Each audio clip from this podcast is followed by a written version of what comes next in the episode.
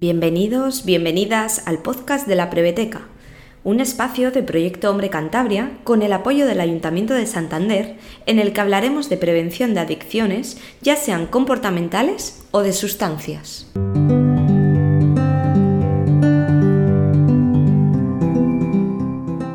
Hoy en la Preveteca contamos con la presencia de Arrate, psicóloga sanitaria de Proyecto Hombre Cantabria.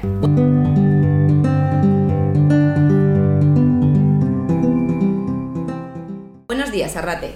¿Qué tema vamos a tratar hoy? Buenos días, Cristina. Eh, bueno, hoy vamos a hablar acerca del concepto de hipersexualización.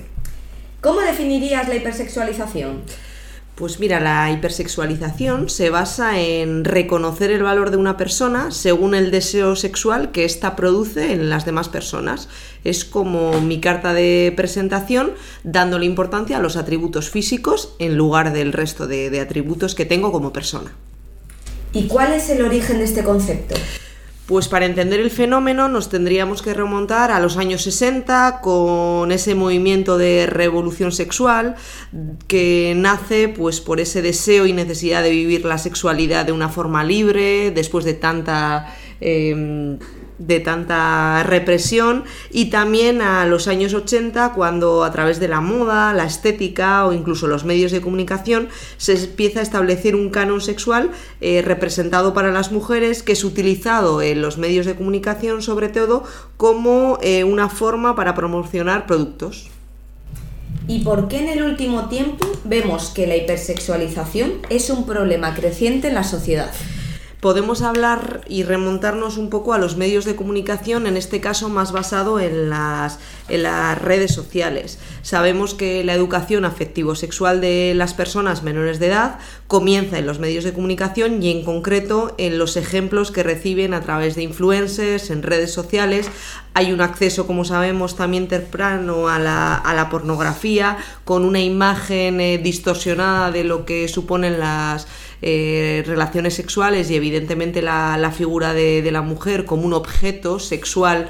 Eh, bueno, totalmente eh, machista y por otro lado nos están representando un modelo o un valor vinculado a que el aparente éxito social está ligado a la necesidad de poseer atributos físicos que te hagan sexualmente deseable. Es decir, que yo tengo que darle mucho más valor y me tengo que centrar en resaltar mis atributos físicos por encima de, otros atributos que, también son importantes como, persona.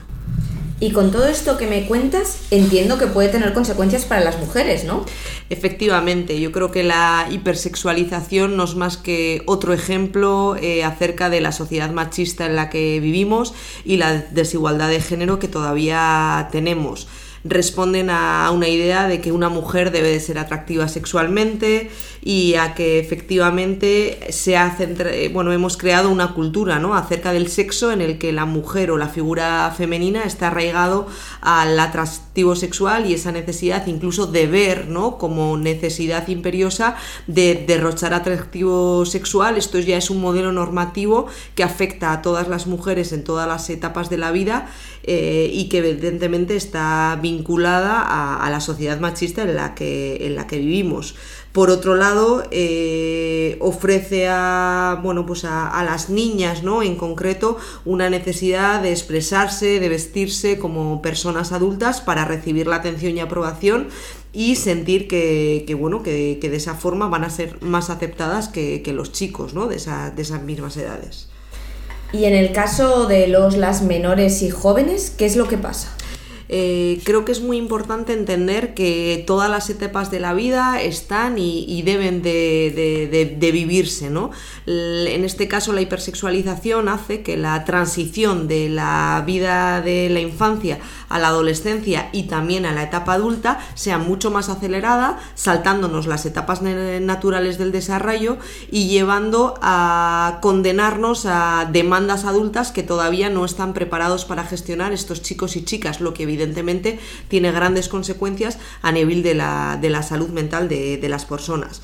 Por otro lado, eh, si hablamos de estas chicas, ¿no? niñas de, bueno, pues eh, sexualmente em, hipersexualizadas, eh, debemos de hablar también de, un problema en el que bueno, empiezan a tener distorsiones cognitivas acerca de la idea de que sus capacidades cognitivas no son tan importantes y por lo tanto centrarse más en desarrollar todo, bueno, sus funciones relacionadas con, su físico, más allá de las habilidades cognitivas tan importantes ¿no? en el desarrollo de niños y niñas eh, pues menores de edad.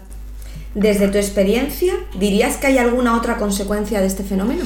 Creo que es muy importante eh, entender la hipersexualización eh, en el plano de, la autoestima ¿no? que, tenemos los chicos y las chicas.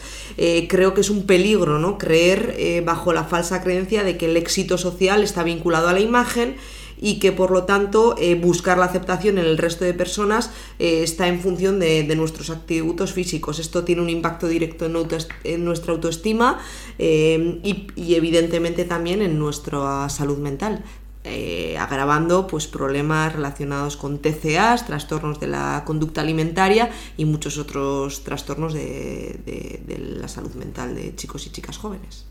Por último, Arrate, ¿qué mensaje preventivo lanzarías a la sociedad en relación al fenómeno de la hipersexualización? Bueno, pues eh, me gustaría bueno, aclarar que quizá eh, por un lado, ¿no? en relación a las familias, ¿no? que tenemos ese papel tan importante de educar a chicos y chicas y transmitir valores ¿no?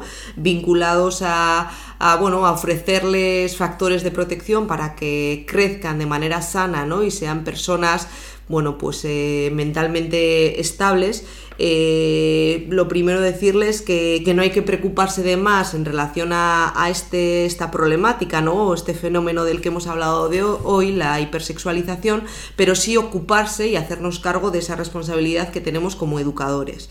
Eh, por un lado, creo que es importante mm, decir que hay que ser pacientes y que tenemos que disfrutar ¿no? de todas las etapas de nuestros hijos e hijas, disfrutando de esta oportunidad que tenemos de acompañarles y de ayudarles ¿no? en el desarrollo de su propia autonomía, sobre todo focalizando en sus necesidades y alejándonos de, las nuestras. ¿no?